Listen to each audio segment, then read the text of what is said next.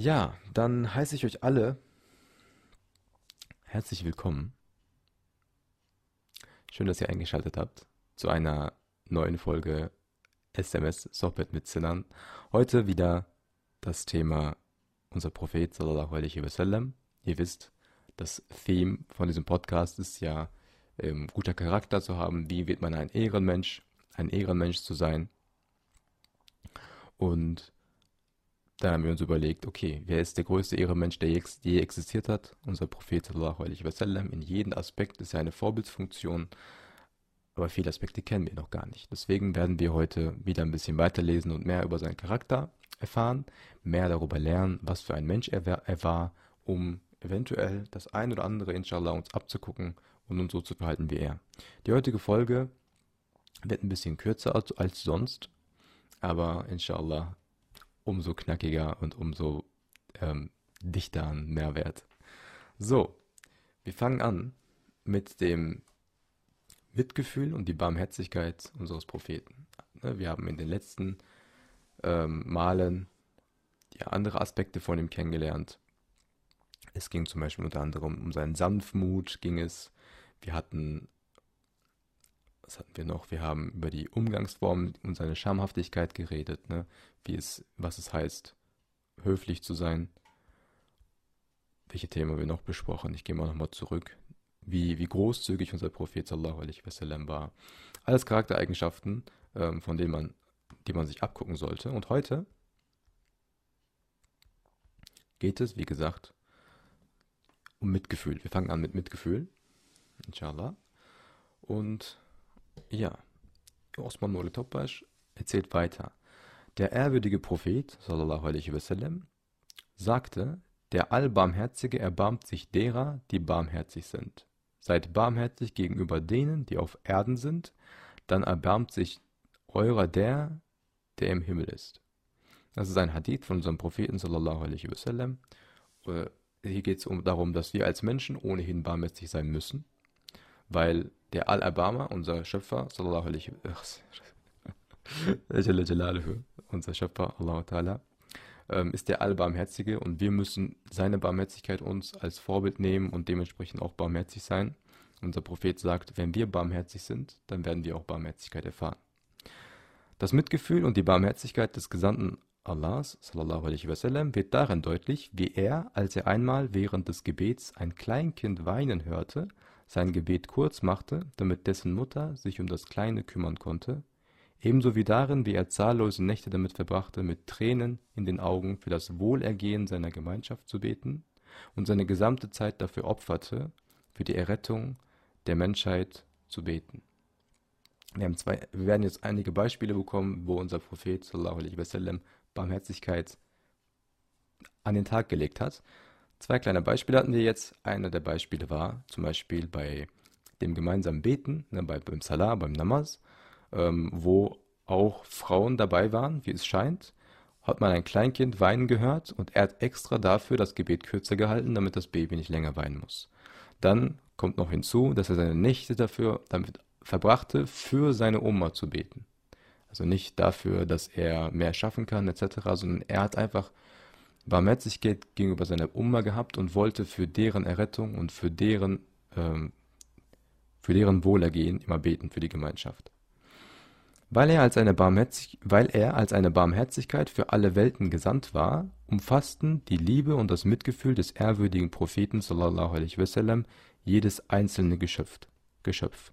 Als man ihn einmal aufforderte, die Götzenanbieter zu verfluchen, weigerte er wasallam sich mit den Worten: Ich wurde nicht gesandt, um zu verfluchen, sondern ich wurde als Barmherzigkeit gesandt. Also die fordern unseren Propheten auf: Verfluche doch die Götzenanbeter.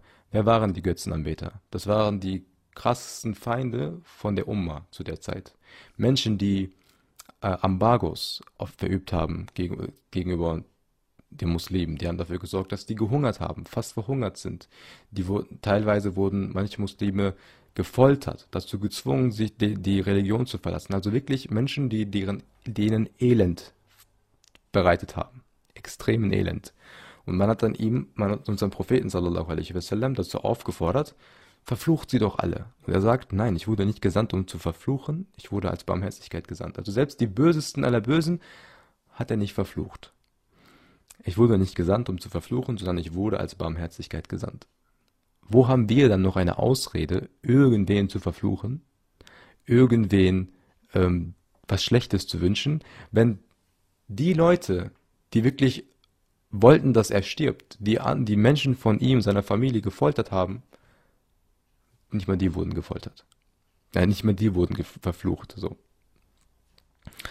Als er nach Taif kam, um die Botschaft des Islam zu verkünden, bewarfen ihn die unwissenden, arroganten Götzenanbeter der Stadt mit Steinen. Daraufhin erschien der Prophet sallallahu alaihi wasallam, dem Prophet, äh, Moment, daraufhin erschien dem Propheten sallallahu alaihi wasallam der Engel der Berge in Begleitung des Erzengels Jibril und versicherte ihm, er sei bereit, die Bewohner des Tals unter den Bergen zu zermahlen und sie zum Vernichten, wenn er dies wolle. Also, wer kennt die Geschichte von Taif? Unser Prophet sallallahu alaihi wasallam ähm, wanderte nach Taif. Ich glaube, das ist ungefähr 86 Kilometer von Mekka entfernt. Da die meisten in Mekka ihm damals nicht geglaubt haben oder nicht, nicht wahrhaben wollten, seine Botschaft, hat er dann, ähm, ich glaube, das war erstmalig oder einer der ersten Male, ähm, sich dazu entschlossen, zu einem anderen Volk zu gehen und denen zu berichten von, seiner, von seinem Prophetentum, dass sie den einzigen Gott anbeten sollen. Ist dann dorthin gelaufen und hat diesen Leuten dann das erzählt. Und gesagt, hey, ihr, ihr, wir haben nur einen einzigen Schöpfer, ich bin sein Gesandter. Also die Botschaft des Islams. Diese Leute, diese Leute in Taif, die waren nicht nur, dass sie ähm, ihn abgelehnt haben, dass sie gesagt haben, nein, wir glauben dir nicht, der Mann hat ihm zum Beispiel gesagt, nicht mal deine Leute glauben dir, warum sollen wir dir glauben? Diese Leute in Taif haben dann ähm, Sklaven und Kinder bezahlt, damit sie, während unser Prophet wieder zurück nach Mekka läuft, ihn bespotten, ihn beleidigen auf dem Weg und mit Steinen bewerfen. Ihr müsst euch vorstellen, du verlässt eine Stadt zu Fuß und hinter dir her kommt eine Schar von Kindern und Sklaven, die dich beleidigen und mit Steinen bewerfen. Und deren, diesen Leuten wurde angeordnet, dass sie ihn bitte unter der Gürtellinie bewerfen sollen, damit er ja nicht stirbt, denn wenn er stirbt, dann hätten die Beef mit Mekka, weil damals, du kannst nicht jemanden von dem Volk des anderen einfach so töten, also hat man nur seine, seine Beine und Füße mit Steinen beworfen und die ganze Zeit beleidigt, für mehrere Kilometer. Ein Elend, muss ich mal, wie, wie schrecklich das ist. Er hat geblutet, er hatte Schmerzen, nach mehreren Kilometern hat man ihn in, in den Ruhe gelassen. Und dann kommt der Engel der Berge und Jibril a.s., Jibril, und sagt, weil es einfach so schrecklich ist, wünsche es. Und wir werden Taif. Taif war ein, war ein, ein war, war in einem Tal, es war eine Kleinstadt zwischen zwei Bergen. Wünsche es und wir werden diese beiden Berge zusammenpacken und dieses Volk vernichten dafür, was sie dir angetan haben. So heftig war das. Man hat ihm angeboten, dass man diese Leute vernichtet. Doch unser Prophet sallallahu alaihi wasallam wünschte dies nicht. Er sagte, nein, ich wünsche nur, dass Allah aus seiner Nachkommenschaft, aus ihrer Nachkommenschaft, Menschen hervorbringt, die einzig und allein Allah anbieten und ihm keine Partner zur Seite stellen. Also die Leute, die ihn nicht nur einmal beleidigt haben, die Leute bezahlt haben, damit er für mehrere Kilometer verspottet wird, mit Steinen beworfen wird, er hat gesagt, nein, ich wünsche nicht, dass diese Leute sterben. Ich hoffe nur, dass irgendwie die Nachkommen von diesen Menschen vielleicht später den richtigen Weg finden. Das ist unser Prophet. So einen Menschen haben wir als Vorbild. Und diese Geschichte ist einer meiner, einer der wichtigsten Geschichten, finde ich, einer meiner Lieblingsgeschichten, Hadithe, weil das einmal aufzeigt, bei welchen Ausmaßen selbst unser Prophet uns gezeigt hat, dass wir Ruhe bewahren sollen dass wir nicht den Tod für diese Leute wünschen sollen. Dass wir nicht plötzlich das Recht haben, ähm, diesen Leuten etwas anzutun. Ein Prophet, der das durchgemacht hat und trotzdem für diese Menschen gebetet hat, wir, ich werde noch gleich ein bisschen weiter erzählen, ähm, hat diesen Leuten nicht schlecht, äh, hat für die, ich habe den Faden verloren. Wir haben einen Prophet, der für diese Leute sogar gebetet hat. Und dann haben wir Leute, die glauben, die glauben, sie würden im Namen des Islams handeln, wenn sie jemanden kaputt schlagen, wenn sie jemanden töten, weil er ja öffentlich eine Beleidigung gegen unseren Propheten sallallahu alaihi wasallam gesagt hat. Er hat unseren Propheten beleidigt, lass ihn töten. Wie, inwiefern, inwiefern handelst du im Sinne des Propheten in dem Fall? Inwiefern handelst du im Sinne des Islams? Wenn der, wenn der laufende Koran, unser Prophet sallallahu alaihi wasallam, das Vorbild für den Islam, derjenige, der den Islam verkörpert, wenn er uns gezeigt hat, dass das nicht im Sinne des Islams ist, wie rechtfertigst du dann, dass du andere Leute schlagen willst, weil er deine Religion beleidigt hat, weil er deinen Propheten beleidigt hat, dass du ihn töten willst? So, du handelst in dem Fall nur in deinem eigenen Ego, weil du nicht damit klarkommst, dass etwas, was, womit du dich identifizierst, eventuell beleidigt wirst. Weil du als Person, wenn du, weil du, wenn du sauer wirst, ähm, bist gar nicht in der Position, den Propheten zu verteidigen, den, deine, den Islam zu den Islam zu beschützen. Hascha, so, der Islam braucht dich nicht. Wenn du also wütend wirst und andere Leute verspotten willst, andere Leute töten willst oder schlagen willst weil sie den Islam beleidigt haben, dann tust du nichts anderes, als das als Vorwand zu nehmen, dass es ja um den Islam ging.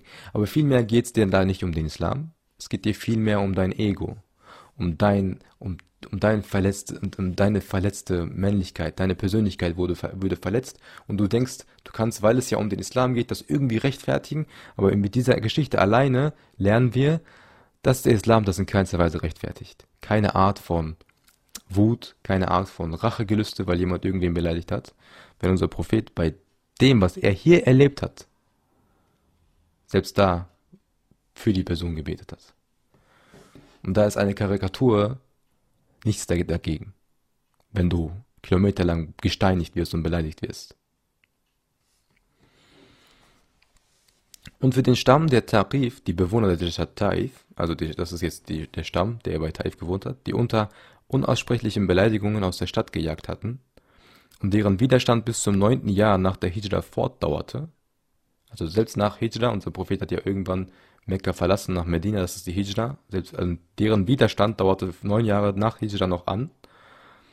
Wobei ihrem Hass viele Muslime zum Opfer fielen, betete der, der ehrwürdige Prophet sallallahu alaihi wasallam beharrlich, O Allah, gib den Tarif Rechtleitung und lass sie von selbst zu uns kommen bis sie schließlich freiwillig nach Medina kamen und den Islam annahmen. Also nicht nur die Tatsache, dass sie ihn damals beleidigt haben, dass sie ihn gesteinigt haben, selbst im späteren Zeit, zu späteren Zeitpunkten haben sie Muslime getötet, haben sie neun Jahre lang nach der Hijra immer noch Widerstand geleistet. Und trotzdem hat unser Prophet für diese Menschen gebetet und nicht denen das Schlechte gewünscht. Ja. Die Barmherzigkeit und das Mitgefühl unseres ehrwürdigen Propheten sallallahu alaihi wasallam umfasste die ganze Welt. Eines Tages sagte er sallallahu alaihi wasallam zu seinem Gefährten: Ich schwöre bei Allah, in dessen Hand meine Seele liegt, ihr werdet nicht ins Paradies eingehen, bis ihr barmherzig seid. Da sagten sie: O Gesandter, wir sind doch barmherzig, wir sind alle barmherzig. Da sagte er: damit ist nicht die Barmherzigkeit gemeint, die ihr füreinander hegt, sondern allumfassende Barmherzigkeit, die sich auf alles erstreckt. Und er wiederholte die Worte, allumfassende Barmherzigkeit, die sich auf alles erstreckt. Das zum Punkt Barmherzigkeit, wie wichtig das ist. Ich schwöre bei Allah, in dessen Hand meine Seele liegt, ihr werdet nicht ins Paradies eingehen, bis ihr barmherzig seid. Ist sein Wort. Und dabei geht es nicht, dass du barmherzig bist zu deinem Kind, zu deinem besten Bro, für die, die sowieso zu dir gehören. So, das kann jeder. Es geht um die allumfassende Barmherzigkeit, die sich auf alles erstreckt. Das ist, das ist, was einen Ehrenmenschen ausmacht, was einen Muslim ausmacht. So viel zum Punkt Barmherzigkeit. Ich guck mal noch, ich äh, check mal einmal Mohammed Khan ab. Bruder Herz, ist der Ton immer noch ähm, top? Ja, alles super. Okay, danke schön, Ich, ich, ich nehme nebenbei mit OBS und BlueStacks auf. Eins von den beiden wird schon funktionieren. Ah, Alhamdulillah, okay, weiß ich Bescheid, danke schön. Okay, super. Die großherzige Nachsichtigkeit des Gesandten Allahs. Jetzt, jetzt geht es um die Nachsichtigkeit. Ich trinke mal einen Schluck.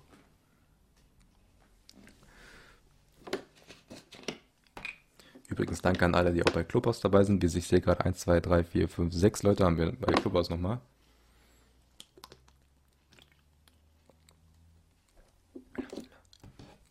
Gerade als ich das gesagt habe, hat einer verlassen. Irgendwie ist es schöner, den Podcast live anzuhören und zu sehen. Echt? Dann hoffe ich, dass du immer dabei bist, Bruder.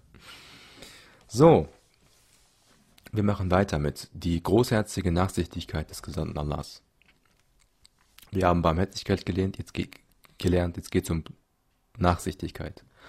Allah, der Erhabene, liebt es zu verzeihen und er hat versprochen, die Reue seiner Diener anzunehmen, wenn diese ihr Fehlverhalten oder ihre Sünden aufrichtig bereuen. Und weil Allah es liebt, zu vergeben und zu verzeihen, ermutigt er auch seine Diener, sich ebenso zu verhalten. Also da wir, da Allah Ta'ala es liebt zu verzeihen, müssen wir uns auch genauso verhalten und verzeihen. Voraussetzung für die Vergebung ist die Reue sowie der feste Wille, fortan die Gebote des Schöpfers zu befolgen und sich von dem, was er verboten hat, fernzuhalten. Die großartigsten Beispiele für menschliche Vergebung finden sich in der Lebensgeschichte des Propheten der Barmherzigkeit. Als erstes fällt einem dabei ein, wie Allah, wie Allahs Gesandter, am Tag der Einnahme Mekkas um des ehrwürdigen Glaubensbekenntnisses willen, das sie gerade gesprochen hatte, Hind, jene Frau, also die Frau heißt Hind, die Frau, die aus Rache nach der Schlacht von Uhud seinem gefallenen Onkel Hamza die Leber herausgerissen und mit ihren Zähnen zerfleischt, zerfleischt hatte, vergab. Hat, habt ihr den Film Chare? Der Ruf, ähm, the, the Mess, ich glaube The Message heißt er auf Englisch, ne? Oder The Messenger? Ähm, habt ihr den Film gesehen? Da wird das auch thematisiert. Also es gibt eine Frau Hind, die hat einen Hass auf den Onkel von unserem Propheten Hamza. Ähm, radiallahu an. Und sie bezahlt einen Auftrags Mörder, einen sehr guten Spezialisten, der damit, äh, dass er im Krieg spezifisch Hamza ausfindig macht, ihn tötet und seine Leiche zu ihr bringt. Das sagt, das sagt ähm, Hind. Das ist die Frau, die heißt Hind und die hat jemanden bezahlt, einen Assassinen dafür bezahlt, dass sie Hamza radiallahu an ausfindig macht während der Schlacht, ihn spezifisch tötet und dann seine Leiche mitbringt. Ihre, ja. Und nachdem sie seine Leiche hatte, hat sie seine Brust aufgeschnitten und wirklich quasi ihn verstümmelt und seine, Le seine Leber angebissen etc. Und dieser Person, unser Prophet sallallahu alaihi wasallam, liebte, liebte seinen Onkel Hamza. So sehr, dass er zum Beispiel dem Auftragskiller ähm, Wahshi hieß, hieß die Person, die für den Tod verantwortlich war. Er hat Wahshi auch verziehen selbst ihm hat er verziehen, aber er hat ihm gesagt, bitte, bitte agiere so, dass ich dich nicht sehe.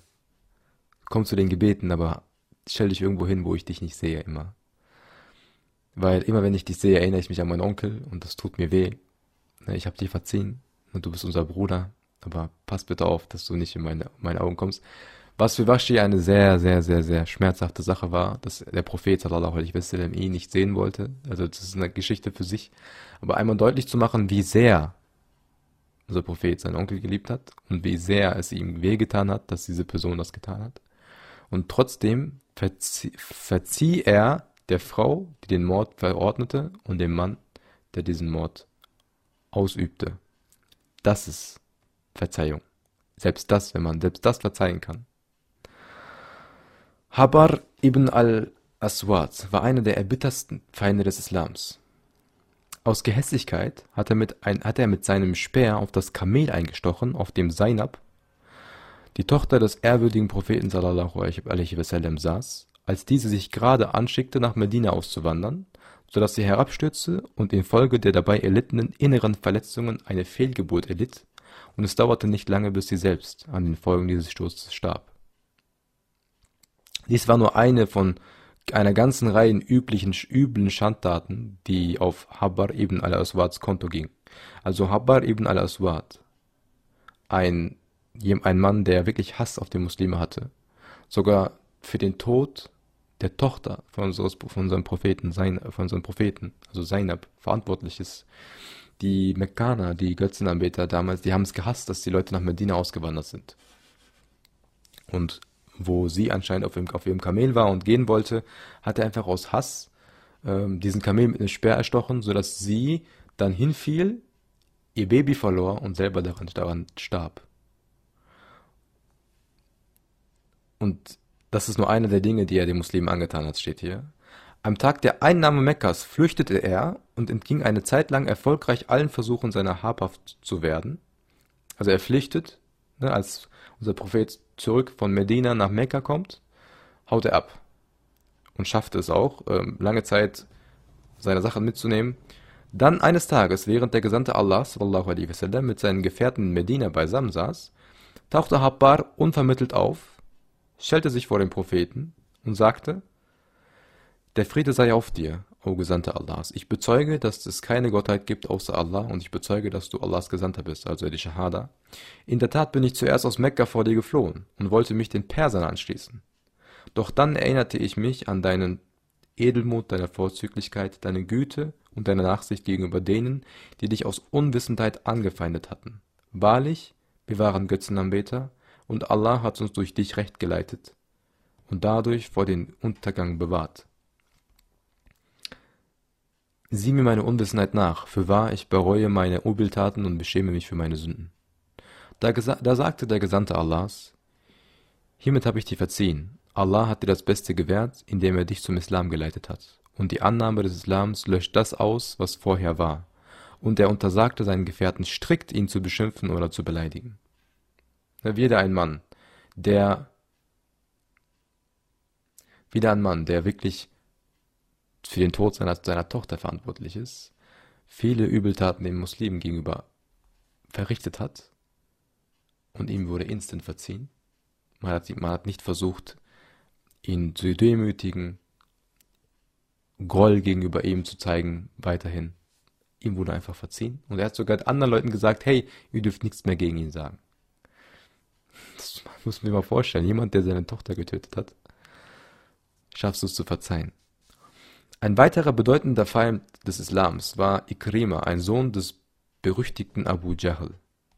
Nach dem triumphalen Einzug der Muslime in Mekka war er aus Jemen geflüchtet. Mit großer Mühe gelang es seiner Frau Umm Hakim bint al-Harith, die selbst den Islam angenommen hatte, ihn dazu zu überreden, sich Allahs Gesandten sallallahu alaihi wasallam zu stellen, nachdem sie freies Geleit für ihn erwirkt hatte. Also seine Frau überredete ihn, komm doch zurück und sorgt auch dafür, dass er frei sich bewegen kann und kommen kann. Ähm, als Ikrima schließlich vor dem Propheten stand, begrüßte dieser ihn überschwänglich mit den Worten, sei willkommen, o wandernder Reiter, und begnadigte, begnadigte ihn, ohne seine früheren Schandtaten gegen die Muslime mit einem Wort zu erwähnen. Also als er zum ersten Mal kam, diese Person, der Sohn von Abu Jahl, hat er nicht gesagt, was machst du denn hier oder wer bist, wie, wie wagst du es herzukommen, sondern er hat ihn wirklich schön begrüßt mit, ähm, was hat er genau gesagt? Sei willkommen, o wandernder Reiter. Und ihm wurde auch sofort verziehen danach. Der Gesandte Allah sallallahu alaihi wasallam pflegte in seinen Bittgebeten fortwährend zu bitten, O Allah, vergib meinem Volk, denn sie wissen nicht, was sie tun. Nachdem Tumama ibn Usal, der Führer des Stammes der Jamama, den Islam angenommen hatte, brach er alle Handelsbeziehungen mit Mekka, das zu jener Zeit noch von den Götzenanbetern beherrscht wurde, ab. Diese hatten dahin einen großen Teil ihrer Lebensmittel von den Yamama bezogen.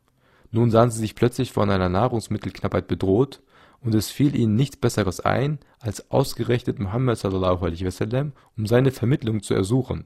Und dieser sandte tatsächlich eine Nachricht an Tumama, in der er ihm riet, den Handel mit den Mekkanern wieder aufzunehmen.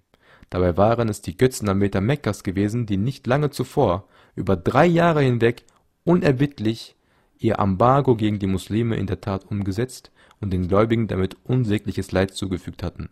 Doch die allumfassende Großherzigkeit des ehrwürdigen Propheten wasallam war von solch gewaltigem Ausmaß, dass er ihnen selbst dies verzieh. Um diese Sachen besser zu begreifen, müsste man hundertprozentig mal verstehen, wie schlimm die Mekkaner gegenüber den Muslimen gewesen sind. Einer wird zum Beispiel erwähnt, dass die sogar dafür verantwortlich waren, dass während die Muslime noch in Mekka gewesen sind, dass sie drei Jahre lang weder essen noch trinken, also durf, durften keinen Handel mehr ausüben in Mekka und haben fast waren fast verhungert. Und als dann der Stammesführer von der Stammesführer, der, der immer mit den Mekkanern Handel betrieben hat, selber Muslim wird, hat er sich wahrscheinlich gedacht, so, ey, ich mache gar keinen Handel mehr mit euch. Ne, die Mekkaner, die Götzenanbeter sind, die Feinde der Muslime. ihr kriegt gar nichts mehr von mir. Und es wurde so schlimm, dass die Leute, die in Mekka waren, plötzlich vor Armut waren. Die haben es dann haben sich dann gedacht, okay, wir fragen mal den Propheten, vielleicht kann er zwischen uns vermitteln. Unser Prophet hat tatsächlich dann gesagt, hey, nehmen wir den Handel mit ihnen auf, mit denen auf. Das geht nicht. Wir können nicht ein ganzes Volk verhungern lassen. Kein Groll gehegt, nicht persönliche Rachezüge, ha, guck mal, die haben das gemacht, jetzt machen wir das gleiche mit denen. Egal, als Muslim ist es deine Aufgabe, als Ehrenmensch ist es deine Aufgabe, no matter what, selber das Richtige zu tun. Egal, ob die davor vielleicht böse zu dir waren. Du hast nicht die Ausrede, ein böser, ein schlechter Mensch zu werden, nur weil jemand anderes auch ein schlechter Mensch ist. Das ist die ähm, Lehre, die ich daraus ziehen würde. Nachdem, nachdem ihre Herzen durch solche beispiellose Großherzigkeit, durch solche Akte beispielloser Großherzigkeit nach und nach erreicht waren, fiel es den Bewohnern Mekkas nicht mehr schwer, den Islam bald darauf vorbehaltlos und ohne Zögern anzunehmen. Das ist auch ein, ein, ein, ein, ein weiterer Vorteil davon. Wenn du als Muslim, wenn du als Ehrenmensch bedingungslos ein guter Mensch bist, bedingungslos barmherzig bist, bedingungslos ehrlich bist, bedingungslos nett bist, no, ist egal, wie dein Gegenüber ist, wird das die anderen Menschen eventuell zum Umdenken bringen. Aber wenn du deinen Charakter Bedingungen anbindest, wie der andere Mensch gegenüber dir ist, das ist meistens heuchlerisch. Du bist ein guter Mensch. Du bist ein, du hast einen guten Charakter. Auch wenn die andere Person keinen hat. Das ist die Lehre, die, die Lehre, die ich daraus ziehen würde. Nachdem ihre, okay, das habe ich gerade gelesen, so. Bei Hudaybiyah vergab der ehrwürdige Prophet wasallam den Angehörigen eines beritteten Kommandos, die man allesamt gefangen genommen hatte und die gestanden hatten, dass es ihr Auftrag war, ihn zu ermorden. Also wieder ein Beispiel, Ubaidiyah, eine Gruppe von Menschen, die, dessen Auftrag es war, ihn zu ermorden, ähm, denen wurde verziehen. Nach der Einnahme von Khaybar hatte eine Frau Gift in das Essen des Propheten gemischt. Als er gerade einen Bissen von dem Fleisch zu sich nehmen wollte, erkannte er, dass dies vergiftet ist. Als die Frau später gestand, das Essen vergiftet zu haben, vergab ihr der ehrwürdige Prophet sallallahu alaihi wasallam. Ein weiteres Beispiel aus Bukhari. Eine Frau vergiftet das Essen von unserem Propheten sallallahu alaihi wasallam. Kurz bevor er es isst, bemerkt er es und die Frau gibt es zu und er vergibt dieser Frau. Und soweit ich mich erinnern kann an diesen Hadith, ähm, dadurch, dass er erkannt hat, dass es vergiftet war, glaubt die Frau auch dann, dass er der Prophet sein muss und nimmt den Islam an, glaube ich, und deswegen wird ihm wird ihr auch verziehen. Aber Allahu Alam, ich bin mir nicht 100% sicher, was das angeht. Wenn jemand da den Hadith wirklich kennt, der kann mich da bitte korrigieren. Ja, so viel zur Nachgiebigkeit, zu, zu, zum Verzeihen. Ne? Wir haben heute gelernt Barmherzigkeit und Verzeihung.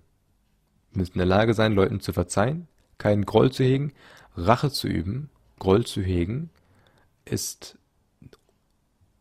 keine Charaktereigenschaft eines Ehrenmenschen, keine Charaktereigenschaft eines Muslims sowieso. Weiter geht's mit der Sorgsamkeit unseres Propheten sallallahu alaihi wasallam und der Umgang mit seinen Nachbarn. Der Prophet der Barmherzigkeit sallallahu alaihi wasallam verlangte stets die größte Sorgsamkeit bei der Wahrung der Rechte der, Nachbarn.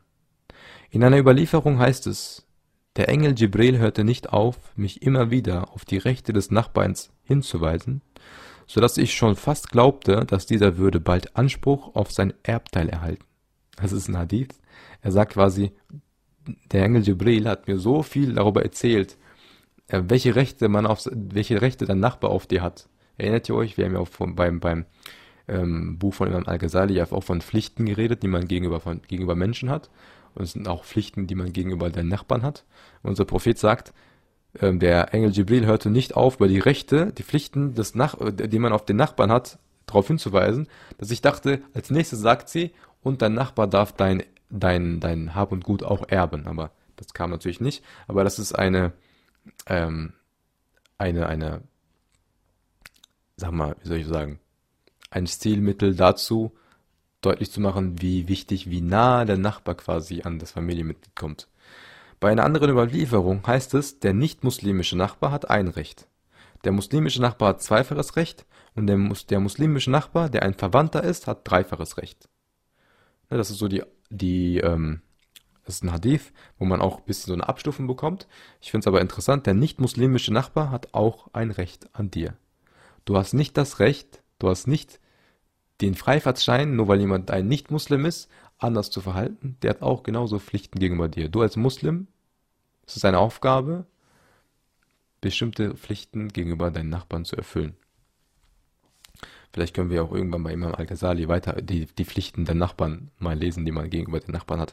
Aber warum Nachbarn? Heutzutage in der Gesellschaft, äh, die wir jetzt leben, ist der Nachbar, der nebenan wohnt, schon ein Fremder.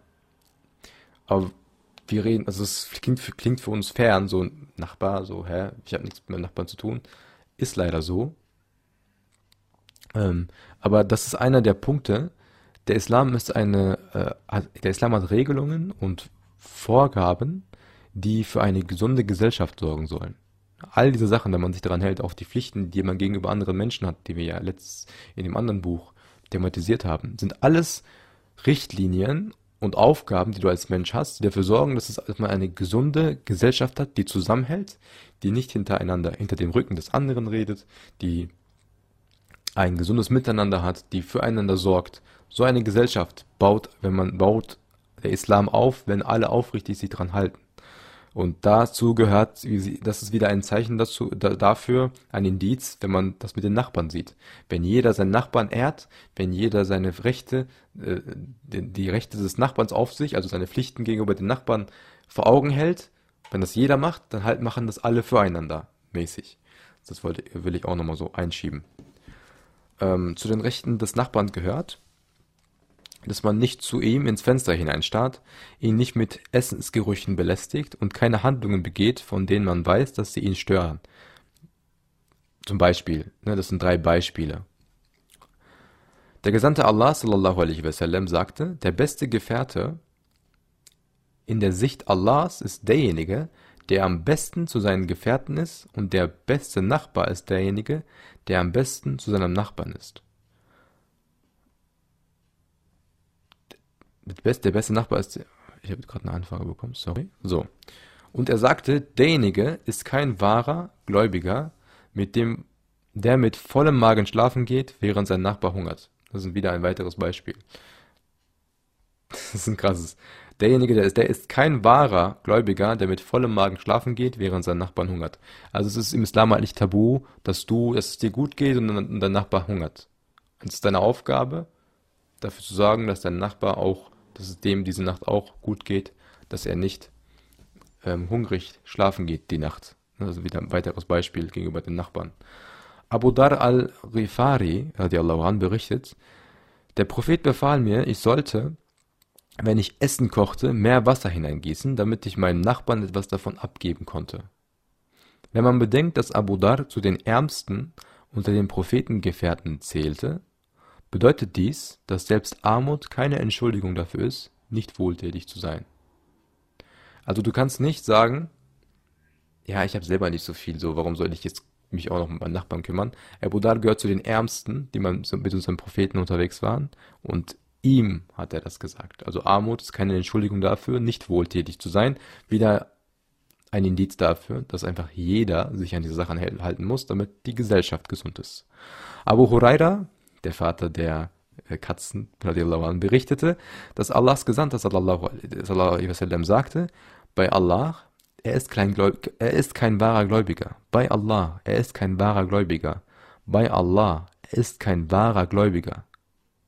Da fragten die Gefährten, wer denn, o Gesandter Allahs, wer ist kein wahrer Gläubiger? Und er antwortete, derjenige, vor dessen Übel sein Nachbar nicht sicher sein kann. Und in einer anderen Version heißt es, derjenige wird nicht ins Paradies eingehen, vor dessen Übel sein Nachbar nicht sicher sein kann. Das ist der Umgang mit den Nachbarn als Muslim. Ne? Alles Charaktereigenschaften, die wir eigentlich besitzen sollten. Wir sollten gut zu unseren Nachbarn sein. Wir sollten nachsichtig sein, wenn jemand sich bei uns entschuldigt. Kein Groll weiterhin hegen. Wir sollten barmherzig sein Das sind die drei Charaktereigenschaften, die drei Punkte, die wir diese Woche behandelt haben, inshallah. Und ich habe mich nochmal daran erinnert und ich hoffe, ihr erinnert euch jetzt bis zur nächsten Woche immer wieder auch an diese drei Punkte. Ertappt euch immer wieder, inshallah, wo ihr merkt, okay, halte ich mich daran? Was mache ich gerade? Passt das zur Rolle eines Muslims? Passt das zur Rolle eines Ehrenmenschen? Und nimmt diese Charaktereigenschaften inshallah auf. Und inshallah können wir unserem Propheten sallallahu alaihi wasallam immer näher kommen, was das angeht. Also ist schon krass, dass wir, wir gucken uns hier gerade nur an, wie er sich verhalten hat. Ne? Wir schleifen so ein bisschen die Oberfläche von dem, von seinem Charakter. Wir gucken uns an, wir gucken uns an, wie er sich verhalten hat, aber wie er sich verhalten hat, ist ein Musterbeispiel, wie sich ein guter Mensch verhalten sollte. Ja, da kommen wir auch zum Ende, zum heutigen SMS, Sohbet mit Sinnern, wie unser Prophet sallallahu alaihi wasallam gehandelt hat, how to be ein Ehrenmensch. Ich danke allen, die zugehört haben, sowohl auf Clubhouse als auch hier auf TikTok Live und als auch, inshallah, im Podcast, wenn jemand nachhinein hört. Ich wünsche euch allen einen schönen Abend, morgen oder Mittag. Alle, die live dabei sind, einen schönen Abend noch. والحمد لله رب العالمين. الفاتحة وأنت und ein Salawat bitte